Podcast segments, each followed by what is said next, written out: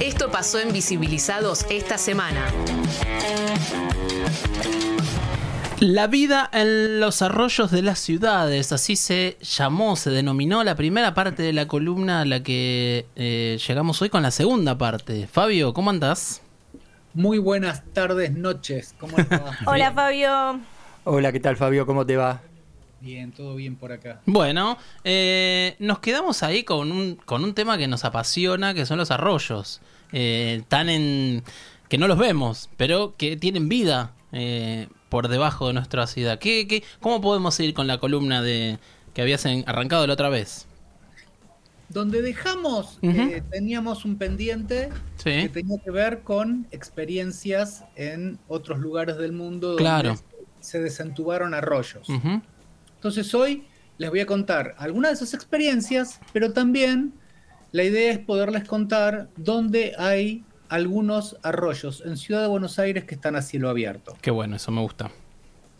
Bueno, eh, en principio, eh, para refrescar un poco, es, alguna vez todas las ciudades, especialmente a partir de la revolución industrial del siglo XIX, empezaron a contaminar sus cuerpos de agua, sus ríos y arroyos, y una manera de resolver, sacarlos de la vista, en vez de dejar de contaminar, fue entubarlos o como ponerla a la basura bajo la alfombra. Claro. A partir de fin del siglo XX y principios del siglo XXI, cuando entra en, a, dominar las decisiones urbanísticas eh, basadas en lo ambiental y en recuperar la calidad de vida de las ciudades, insertando naturaleza, pero también descontaminando los espacios que habíamos castigado a lo largo de muchas décadas. Entonces, en varias ciudades del primer mundo, empezaron a aplicar políticas de desentubar arroyos. La otra vez mencionamos que un arroyo muy singular, que está en la capital de Corea del Sur, hmm. que en Seúl, que es el más grande quizás que se hizo, que es el arroyo Chenggenchong, que tiene un impacto muy fuerte en la ciudad, porque fue parte de una política de tránsito y transporte.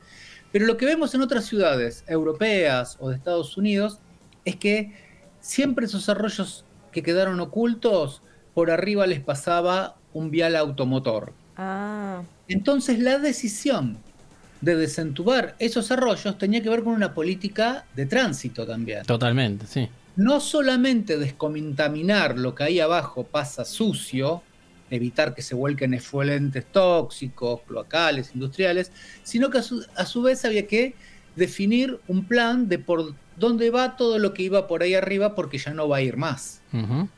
Entonces, para poder entender que no es tan caro ni es tan difícil para las escalas de las grandes ciudades, como puede ser Ciudad Autónoma de Buenos Aires, pero sí requiere de una planificación muy craneada entre eh, eh, distintas disciplinas y por eso son acciones transdisciplinares. Es una acción ambiental desde el concepto más amplio, que es saneamiento de algo que está deteriorado, recuperar espacio verde público, que son las márgenes de estos arroyos, al parquizarlos, insertar naturaleza, recuperando biodiversidad perdida, y resolver la, una manera de eh, articular el tránsito vehicular para que en el entorno de donde se desentumba, desentuba un arroyo pueda mantenerse cierta coherencia en el tránsito, más allá que en general en estas ciudades se apuesta fuertemente al transporte público y en muchas de ellas también además del transporte público vehicular, que puede ser eléctrico tipo tranvías, a una apuesta muy fuerte para la masividad de la bicicleta. De las ciudades más emblemáticas europeas tenemos este, en Dinamarca, hay un arroyo en la ciudad de Aarhus, que es una de las segundas ciudades más importantes después de la capital de Copenhague, que después de la Segunda Guerra Mundial techaron el arroyo, lo transformaron en una avenida con playas de estacionamiento y ahí decidieron, porque esto, esto requiere además entender que son decisiones políticas muy importantes. Claro, muy fuerte, ¿no? Es tapar algo que, está a la vista. Y lo desentubaron a fin del siglo XX, este, en los 90, y al desentubarlo hicieron algo que no comenté antes, que dentro de esa planificación también es lo urbanístico. ¿Qué sucede alrededor de ese cuerpo de agua que vuelvo a abrir a cielo abierto, genera un espacio verde alrededor y que entiendo que tiene que generar una dinámica económica positiva. Claro, sí, totalmente. Bueno, en general, en todos los lugares donde esta secuencia se sucedió, son lugares que pasaron a ser los paseos públicos más visitados o más identitarios de esas ciudades en donde se realizó. Arus tiene la Bulbale Garden, que es ese lugar que este, se transformó en un paseo de gastronómico, con verde, a la vera de un arroyo, donde es un espacio de encuentro especialmente juvenil. En Países Bajos se desentumbaron muchos arroyos. Hay uno emblemático que es en Utrecht, una ciudad que es quizás la más fuerte con respecto al uso de la bicicleta. Sí, Utrecht, ¿no? Utrecht. Utrecht, ah, claro, cualquiera diré. Utrecht. Sí, es, tremenda. Los, videos que ves, de esa ciudad no lo puedes creer. Sí, no, es, alucinante lo que hicieron. Y mm. bueno, había una autopista que había estado, corría por arriba del de, eh, antiguo arroyo y levantaron toda la autopista con los puentes que pasaban por arriba de la autopista y recrearon el arroyo y ahora ese arroyo además tiene como medio de transporte lanchas colectivas que sustituyen a los colectivos. Totalmente, muy buenas. Y generaron espacio verde alrededor. Este canal tiene un nombre más difícil que es Katarignisingel. Bueno, mm. no nos vamos a acordar igual. El neerlandés es sí. difícil de traer al castellano. Muy. Y eh, en Londres se hicieron varios.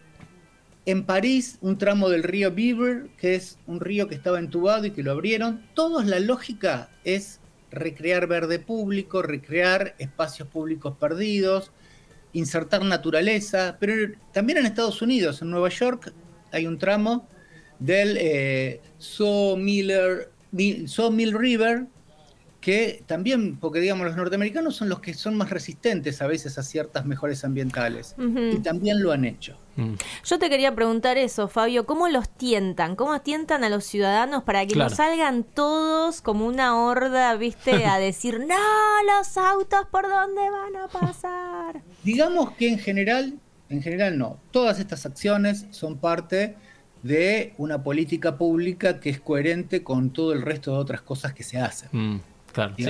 No son acciones aisladas, esporádicas, arbitrarias, este, sino que tienen grandes marcos de participación para sensibilizar a la población sobre la importancia de lo que significa esto, no solo por la transformación del espacio urbano, sino de la inversión económica que hay que hacer, mm.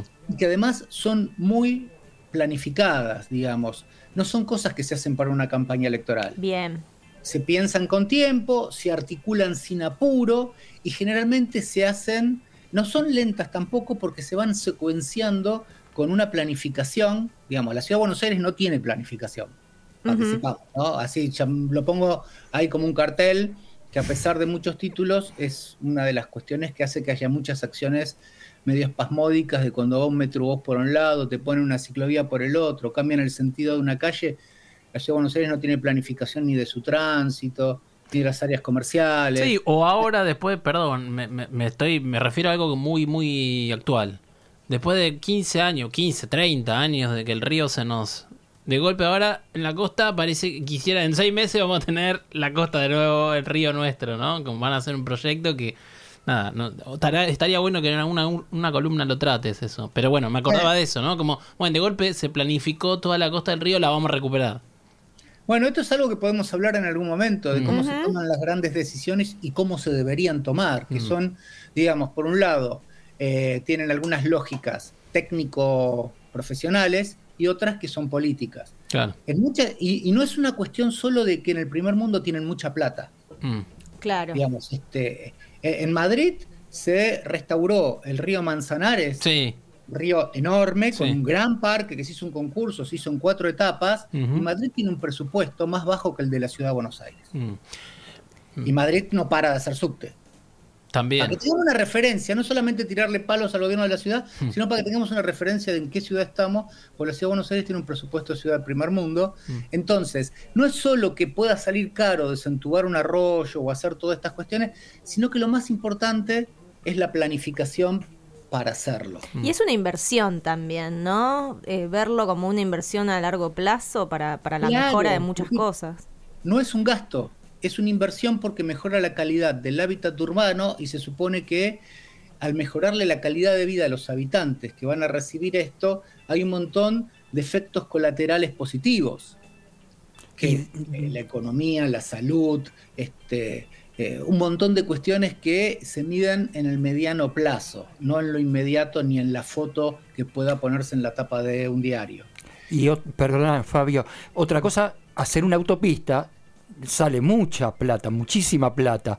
Así que no, no, no es solo cuestión de dinero, sino de cómo se lo utiliza. Claro, está. Y otro tema que salió recién, que estaba medio ahí en, en el aire, que quedó picando, es la importancia de la conciencia en toda la comunidad.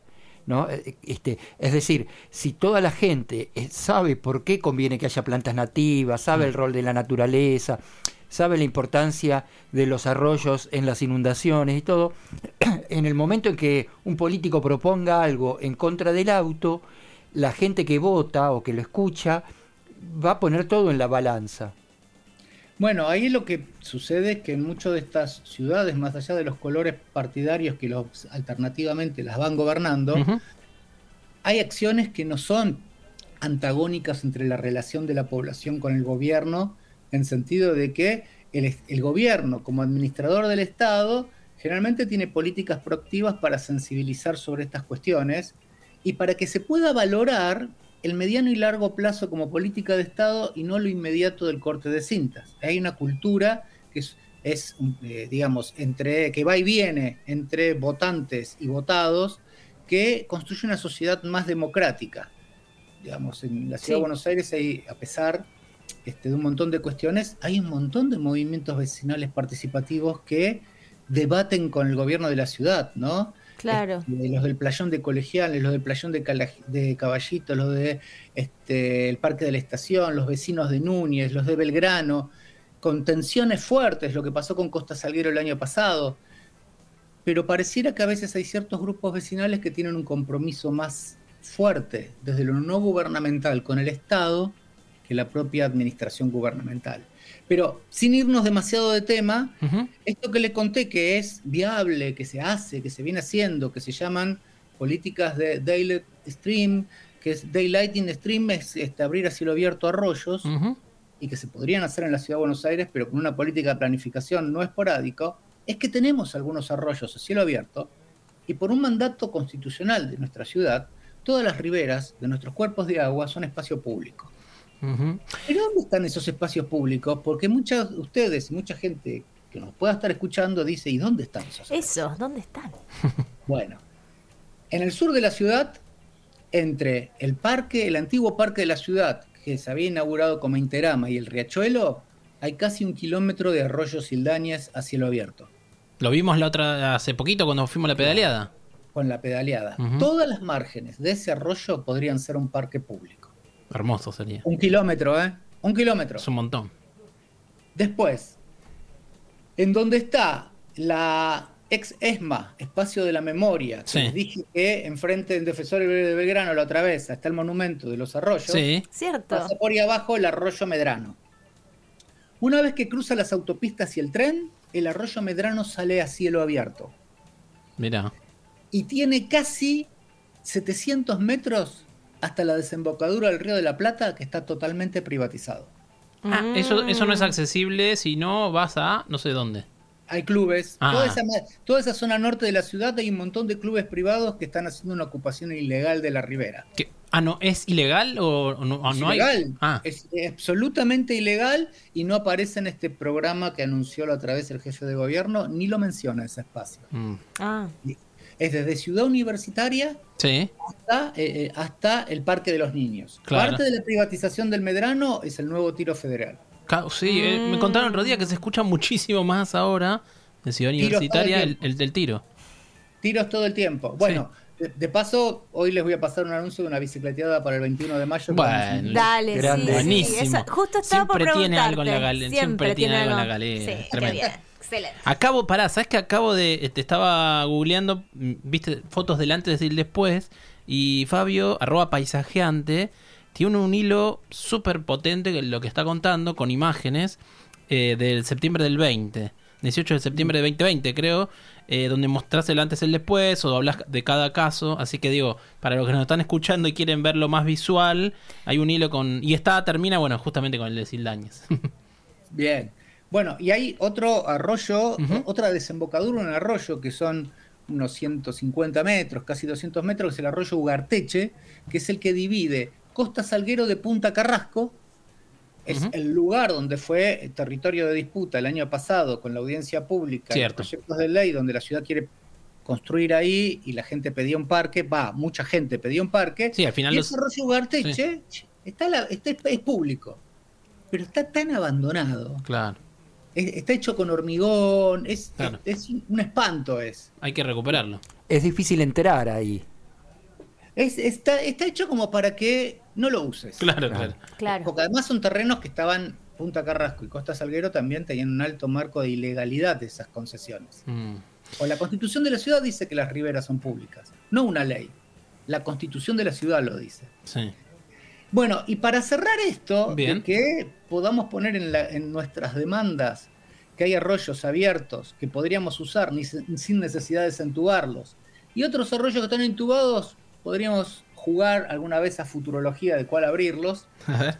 El gobierno de la ciudad propuso abrir parte del arroyo Medrano que pasa por abajo del Parque Saavedra. Exacto, sí, es un caso que yo tengo escuchado, pero nunca, si nos podés contar o qué, qué es lo que vas a ir a contar.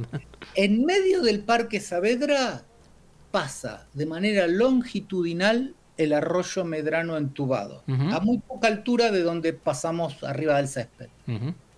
Pero la propuesta del gobierno de la ciudad, que hizo una licitación para que se haga la evaluación de impacto ambiental de un proyecto que quieren hacer, es que en paralelo a ese arroyo entubado, sobre el parque, genera una simulación de arroyo, abriendo una- un gran zanjón Sí, cargándolo de agua de napa, agua subterránea, porque no puede usar el agua del arroyo porque esa está contaminada, sí. pone plantas nativas y algún puentecito, y eso tiene que recircular el agua y que dicen que además, como va a ser un zanjón que va a tener cierta disponibilidad, pueda, pudiera ser una cubeta ante posible desmadre de inundación del arroyo principal. Mm. Los vecinos del barrio están en guerra con eso. ¿Por qué? Porque lo que sucede es, el gobierno de la ciudad dice que es apertura del arroyo Medrano y no es apertura del arro- arroyo Medrano. La parte donde se pone este largo estanque que parece un arroyo, se pierde espacio público verde que hoy se está usando, Ah, porque te lo llenan de agua. claro. Y que la manera en que va a funcionar ese estanque, del cual dudan hasta la buena gestión, porque otras cosas más sencillas no se cuidan bien en el Parque Saavedra, es que es absolutamente insostenible. Estás chupando agua de napa para llenar un lugar y después volcándola al propio arroyo Medrano cuando empieza a, a sufrir el proceso de eutrofización, que es cuando el agua se, está, se pone estancada. No es sostenible mantenerlo eso como si fuera un verdadero arroyo o una laguna, porque no da el cuerpo de, el- el- el espacio. ¿Y se está avanzando en eso o...? Y se supone que lo quieren empezar a construir antes de fin de año. Y lo, y lo peor es porque generan una mala referencia. Eso porque- te iba a decir, qué bronca, ¿no? Porque justo... Porque además, cualquier desentubamiento de arroyo significa que es la expresión visual al recrear un paisaje porque vos hiciste una política de saneamiento ambiental. Mm. Si vos no saneás el arroyo que pasa por ahí abajo, seguís contaminando el río de la Plata. Claro, la, la intención de destapar, digamos, de, de- Sí. de darlos a la luz es también traer, eh, digamos, más, eh, más higiene, ¿no? No volver a lo que estábamos eh, cuando se Claro. taparon, digamos. No es, no es solamente recrear una escena, es Claro. un nuevo paisaje que es consecuencia de que vos hiciste una política de Exacto, saneamiento claro. ambiental. Bueno, Y poder... acá, lo que, acá lo que pasa es que te termina generando una mentira que confunde a mucha gente y el día que lo quieras hacer en serio va a haber mucha gente que va a desconfiar y va a quedar enojada. Claro. Y bueno, eh, estamos un poco acostumbrados. Por eso hay que leer y hay que saber, Hay que ¿no? saber. Y hay que alertar. Y lo tenemos a Fabio aquí. Fabio, contanos para cerrar porque se nos fue el tiempo. Lo último, lo de la bicicleteada y cerramos. El 21 de mayo, 21 de a mayo. las 2 de la tarde, nos vamos a juntar en Pampa y Figueroa Alcorta, Sí. bajo el monumento a Güemes, para arrancar con una bicicleteada que va a ir hacia la ciudad universitaria a ver la Reserva Ecológica Costanera Norte, Ciudad Universitaria.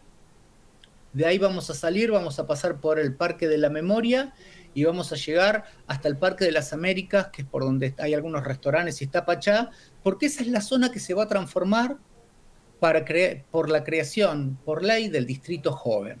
Exacto. Mm. Vamos a ver qué es lo que propone en ese pedazo esa propuesta que generó el jefe de gobierno de eh, todo ese plan para la ribera, este, y porque además hay muchas cosas singulares, hay, hay mucha historia singular sobre estos espacios, y que no solo es contrastar lo que hay con lo que quieren hacer, sino de dónde viene lo que hay hoy, porque son todos terrenos también artificiales. Claro.